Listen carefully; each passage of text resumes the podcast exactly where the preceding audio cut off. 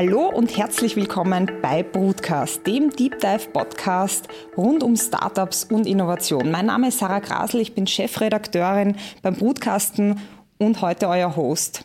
Heute geht es bei uns um die Pfandleihe.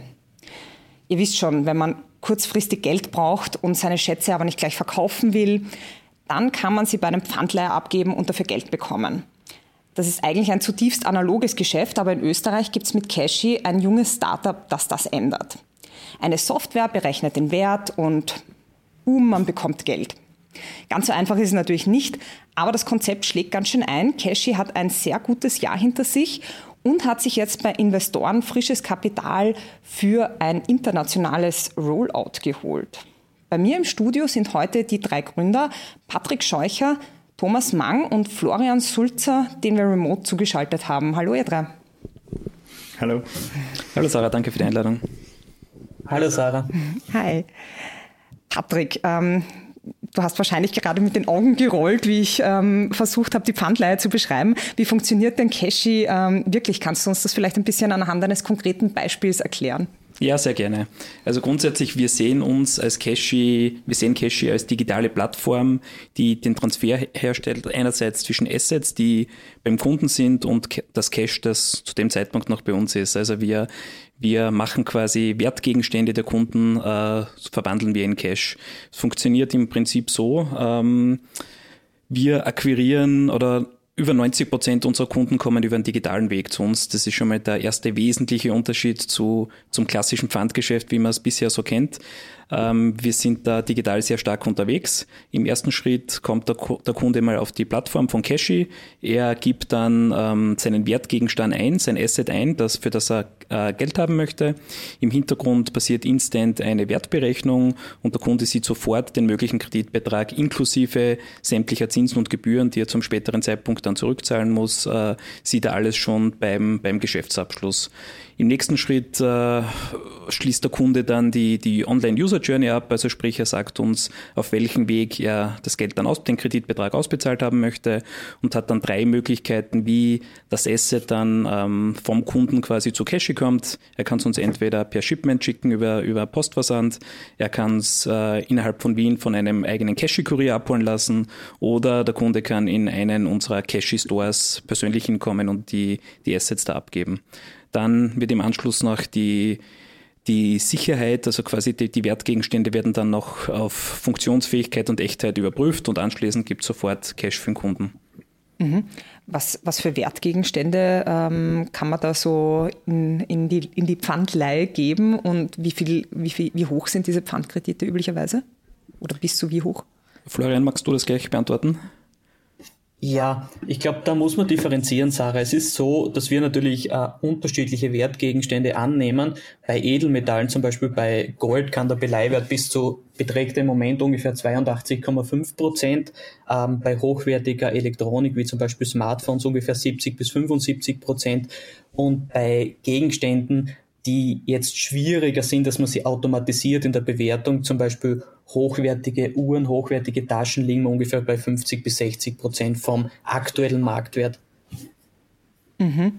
Ähm, was ist denn eigentlich das Seltsamste, was euch bisher angeboten wurde? Ähm, also prinzipiell ist es so, dass das Geschäft ja sehr kleinteilig ist und das ist ja auch äh, eine der Schwierigkeiten. Also wir haben von A bis Z, vom Autoradio bis zur Ziehharmonika schon alles angeboten bekommen. Wir haben auch äh, Puppen, die Menschengröße erreichen, angeboten bekommen. Ähm, also von dem her war wirklich schon alles dabei, aber das sind natürlich Produkte, die nehmen wir nicht an, weil wir natürlich äh, die Kernaufgabe für uns ist ja, liegt ja darin, dass wir schauen, dass man das Geschäft skalieren kann. Und da kann man natürlich mit solchen Produkten schwer arbeiten, weil auch hinten raus der Markt sehr, sehr schwierig ist. Mhm. Wer sind denn da so eure Nutzer und was wollen die denn mit diesen äh, kurzfristigen Krediten finanzieren? Ähm, da vielleicht ich sagen, Thomas, äh, unsere klassischen Nutzer, also unser klassischer Nutzer ist eigentlich jeder, der kurzfristig Geld benötigt. Da ist die Bandbreite wirklich sehr, sehr groß und es gibt da verschiedene Motive. Ein klassisches Motiv ist eigentlich, ich brauche kurzfristig Liquidität, kurzfristig Geld, um jetzt zum Beispiel einen Urlaub zu finanzieren oder ähnliches und warte noch auf mein doppeltes Gehalt. Und genau dann, äh, diese Personen kommen dann oft und gerne zu uns und sie sagen, es ist einfach einfacher, es geht vor allem schneller, als wenn ich jetzt zu meiner Bank gehe, dort sehr viel Bürokratie hinter mich lassen muss und, und so weiter und so weiter. Mhm. Was ist auf, äh, auf eurer Seite, Seite sozusagen der Unterschied äh, zu einem Bankkredit? Seid ihr ein Fintech? Habt ihr eine FMA-Konzession? Ja, also erstens nein, wir haben keine FMA-Konzession. Zweite Frage, ja, wir sehen uns als Fintech. Ähm, FMA-Konzession haben wir aus dem Grund keine. Da muss man unterscheiden.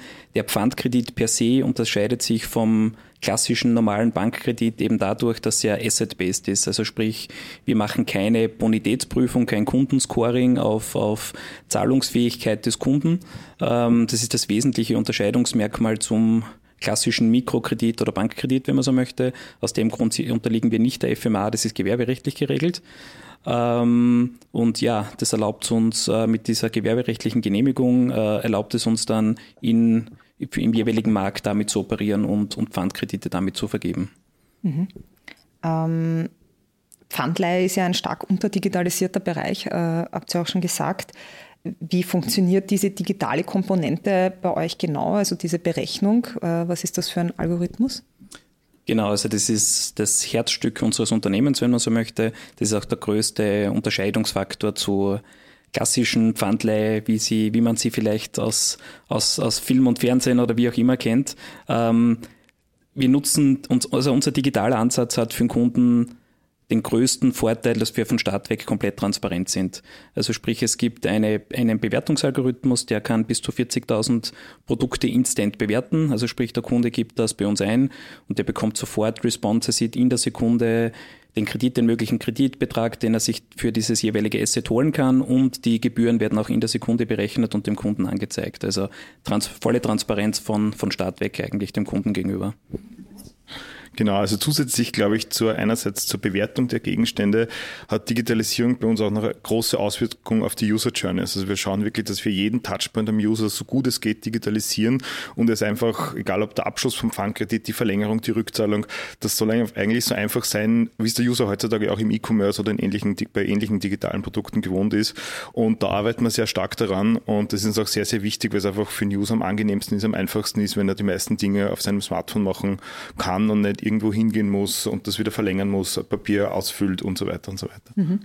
Leidet sie eigentlich stark unter dem wahrscheinlich nicht so guten Image, das die Pfandleihe hat?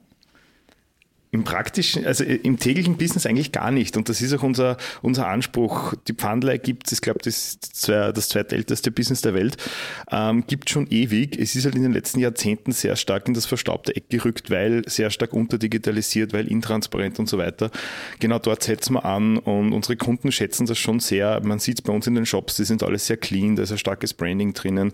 Äh, die Mitarbeiter sind maximal freundlich oder wir bemühen uns, dass sie wirklich sehr freundlich sind, die Kunden gut betreut werden einfach um Pfandleihe aus diesem Eck rauszubringen und die Kunden danken es uns sehr und ähm, ja, wir haben eigentlich mit, diesem, äh, eigentlich mit dem im Imageproblem überhaupt kein, kein Thema im, im täglichen Geschäft. Mhm. Also es braucht einem nicht peinlich sein, ähm, bei Cashy Geräte in Pfandleihe zu geben. Genau, das ist, das ist genau der entscheidende Punkt äh, und das ist auch ein bisschen die Vision und Mission, an der wir arbeiten. Ähm, wir haben uns eben mit Cashy zum Ziel, zum Ziel gesetzt, dass wir genau mit diesem Vorurteil quasi aufräumen. Ähm, unser Ziel ist es, dass man Cashy grundsätzlich einer breiteren, äh, breiteren Masse zur, zur Verfügung stellen. Derzeit ist die die Kundenschicht beim Pfand, wie man es bisher gekannt, ist eben sehr spitz, wie du vorhin auch schon äh, angesprochen hast. Und genau damit wollen wir eben aufräumen und das ist unsere Mission und da hilft uns eben unser digitaler Ansatz, dass wir von, von Start weg volle Transparenz dem Kunden über, äh, gegenüber zeigen. Mhm. Ähm, Florian, du und Patrick, ihr habt Cashy 2019 gegründet. Dann ist äh, der Thomas noch dazu gekommen. Wie seid denn ihr auf die Idee gekommen zu Cashy? Um, ähm, prinzipiell ist es so, dass ich den Patrick ähm, schon aus der Schulzeit kenne. Wir waren gemeinsam im Internat. Ähm, die Wege haben sie dann bis zu einem gewissen Grad getrennt, weil er lange in Banken war, ähm, dann in Graz studiert hat, äh, berufsbegleitend, und ich äh, auch in Graz studiert habe, da, dann beruflich nach Klagenfurt gegangen bin. Wir hatten aber immer Kontakt, sind zusammen auf Urlaub gefahren und er, der Patrick, also hat dann gemerkt, äh, während er bei der Sparkasse war, dass es immer schwieriger wird, einen Konsumkredit zu bekommen, äh, weil es eben gewisse Regulatorien gibt, dass es viel, viel strikter gehandhabt wird. Und dann ist er eben auf die Idee gekommen, dass es ja die Möglichkeit einer Pfandleihe geben würde und dass dieses äh, Geschäftssegment äh, beziehungsweise die Pfandleihe, wenn man sich Europa anschaut, auch wenn man sich Amerika anschaut, überhaupt nicht digitalisiert ist. Dann hat, hat er mir die Idee ein paar Mal erzählt und dann habe ich gesagt, ja, passt, dann kündigen wir unseren Job und machen wir genau das. Mhm. Habt ihr da ein Vorbild gehabt, Patrick? Pff, eigentlich nicht, nein. Also die, die, der Reiz, selbst, sich mal selbstständig zu machen, ein eigenes Projekt zu starten, der war eigentlich immer schon da und ähm, sucht dann ja oft so nach der zündenden Idee und das hat sich dann ähm, bei mir beruflich bedingt dann bis zum gewissen Grad ergeben. Habe dann, wie es der Flo schon gesagt hat, den Flo dann auch von Cashew überzeugen können. Der kommt ja eigentlich aus einer komplett anderen Ecke. Der ist ja eigentlich, äh, hat ursprünglich Medizin studiert, hat dann, war dann eigentlich schon mitten im Turnus oder schon, schon fast fertiger Facharzt und hat dann gesagt, Cashew hört sich cool an, Arzt sein kann er später noch, ja, er gibt seinen Job auf und committet sich voll zu Cashy. Also so ist das Ganze entstanden. Wie war das dann im Krankenhaus, Florian? Hast du gesagt, ich schmeiß hin, ich werde jetzt Pfandleiher? Das ist eigentlich genauso gewesen, wie du es gesagt hast. Also ich war wenn du das genau wissen willst, war ich am Abend noch unterwegs mit Freunden, wir haben was getrunken, dann habe ich den Patrick angerufen und gesagt, so, ich kündige jetzt, diese Chance habe ich nur einmal, am nächsten Tag bin ich zu meinem Chef gegangen und habe gesagt, ich kündige. Ähm, der war am Anfang natürlich überrascht, aber er hat es auch verstanden und war sehr verständnisvoll. Und wie gesagt, dann habe ich am nächsten Tag gekündigt und dann haben wir eben mit Cashy gestartet und das ist jetzt quasi unser Baby, das wir erziehen und groß machen wollen und das macht nach wie vor riesen Spaß. Und das wird hoffentlich die nächsten Jahre auch so bleiben. Super Story. Uh, Thomas, wie bist du dazu gestoßen? Ähm, ich war eigentlich damals vor zweieinhalb, drei Jahren äh, noch Geschäftsführer von einer Werbeagentur in Wien und Cashy war über Umwege mein Kunde und äh, wir haben damals alles für Cashy entwickelt, also den Namen, das Corporate Design, die ersten Landingpages und so weiter. Und dann gab es ein paar weitere glückliche Zufälle und äh, Patrick und Flo haben mir ein Angebot gemacht und ich konnte das dann eben durch ein paar glückliche Zufälle annehmen. Und ja, seitdem bin ich voll an Bord und macht wahnsinnig viel Spaß. Was sind denn so die großen Herausforderungen, wenn man als junges Gründerteam in die Pfandleihe hinein will und dieses analoge, wahrscheinlich auch ein bisschen schwierige, sperrige Geschäft digitalisieren will und wieder cool machen will? Ja, also da muss ich dann wieder zurückkommen auf das von dir ursprünglich schon angesprochene Image. Das ist halt grundsätzlich ähm, jetzt nicht mit, mit Pfandleihe verbindet man jetzt nicht digital im, im ersten Moment. Das war mal äh, wäre eigentlich der Hintergrund und Auslöser, wieso wir Cache gegründet haben. Ähm, grundsätzlich, ich glaube, eine der größten Herausforderungen, die wir ja, mittlerweile kann man sagen, schon, sind wir auf einem sehr guten Weg und haben das bisher sehr gut gelöst, ist, dass das Geschäft ähm, grundsätzlich kleinteilig ist. Also sprich, wir vergeben zwar Kredite, wir sind ja quasi ein Kreditgeber. Die Kredite, die wir vergeben, das sind jetzt aber nicht 20.000, 30.000 Euro Kredite, sondern wirklich kleinteiligere ähm, Kredite. Also im Ausmaß von ein paar hundert bis ein paar tausend Euro, die wir da vergeben. Und da ist der Prozess dahinter natürlich sehr aufwendig, weil sehr, sehr viel Traktion, sehr hohe Frequenz drauf ist. Und das ist, glaube ich, auch eins, eines unserer Stärken. Wir haben von Beginn weg eigentlich from scratch gebaut, das komplette Abwicklungstool. Also wir haben den Bandkredit wirklich vom Start, vom Kunden-Onboarding bis hinten zum Abschluss, bis zur Rückzahlung komplett digitalisiert. Und das hilft uns jetzt massiv in der, in der Skalierung. Das ist auch eigentlich die Voraussetzung dafür. Mhm. Ihr habt letztes Jahr ein sehr gutes Jahr gehabt. Ähm, gilt das so, wenn es Cashy, Cashy geht es gut, wenn es den Leuten nicht so gut geht? Ähm, würde ich so jetzt nicht eins zu eins unterschreiben. Ähm, vorweg muss man sagen, von dieser ganzen Corona-Krise, äh, wir sind jetzt, ich würde sagen, wir sind weder Profiteur noch leiden wir besonders darunter. Ähm, auf der einen Seite ist es natürlich naheliegend, dass man glaubt, äh, Einkommenssituation der Menschen durch Covid und so weiter hat sich verschlechtert. Stimmt, aber dann muss man auch im, auf, auf der anderen Seite beachten, auch das Konsumverhalten der Leute hat sich geändert. Also grundsätzlich, glaube ich, wir merken sie alle, die äh, Leute schränken sich im, im täglichen Leben oder haben es die letzten wie lange ist das jetzt schon, eineinhalb, zwei Jahre, massiv äh, eingeschränkt im Leben und die beiden Effekte heben sich auf. Also in Summe würde ich es als neutral, als neutral ansehen eigentlich. Mhm. Ähm, ihr wart bei zwei Minuten zwei Millionen, habt erste Investoren gefunden, das Geschäft lief gut. Wie, wie stark seid ihr letztes Jahr gewachsen?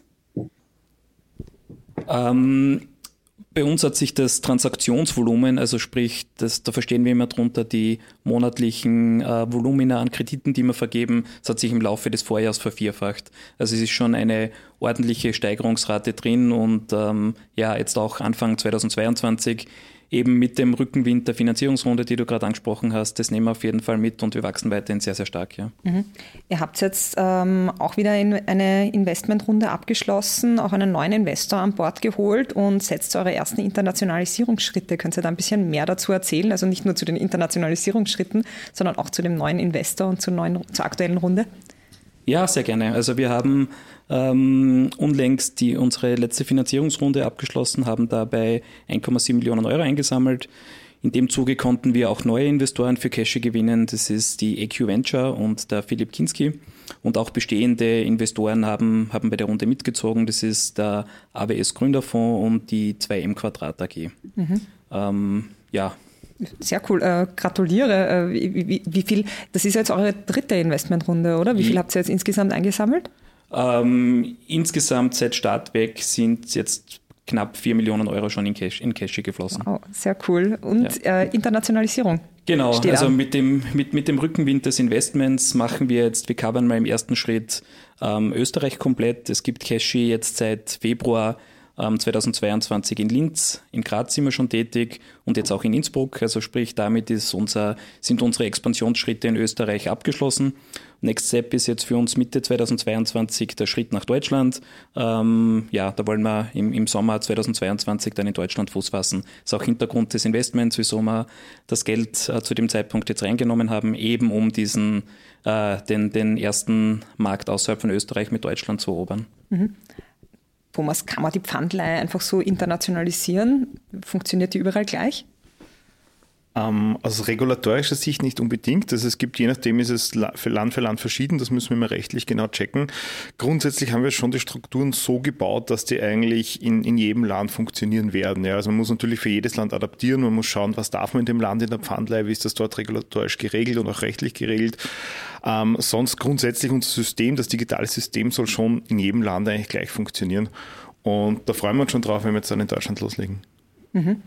Ähm, Florian, wie groß ist denn das Marktpotenzial für Cashy und gibt es da in Europa auch andere große Player? Wir haben schon gehört, ein Vorbild gab es nicht wirklich, also ihr seid ja schon so ein bisschen Vorreiter, aber spürt ihr schon so ein bisschen Druck am Markt?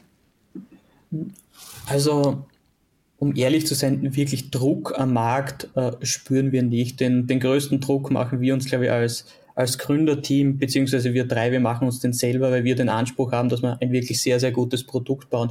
Natürlich gibt's große Unternehmen wie jetzt äh, in Österreich das Dorotheum, es gibt die Exchange in Deutschland, aber wir schauen ja, dass wir mit eben dem digitalisierten Ansatz ein etwas anderes Produkt bauen.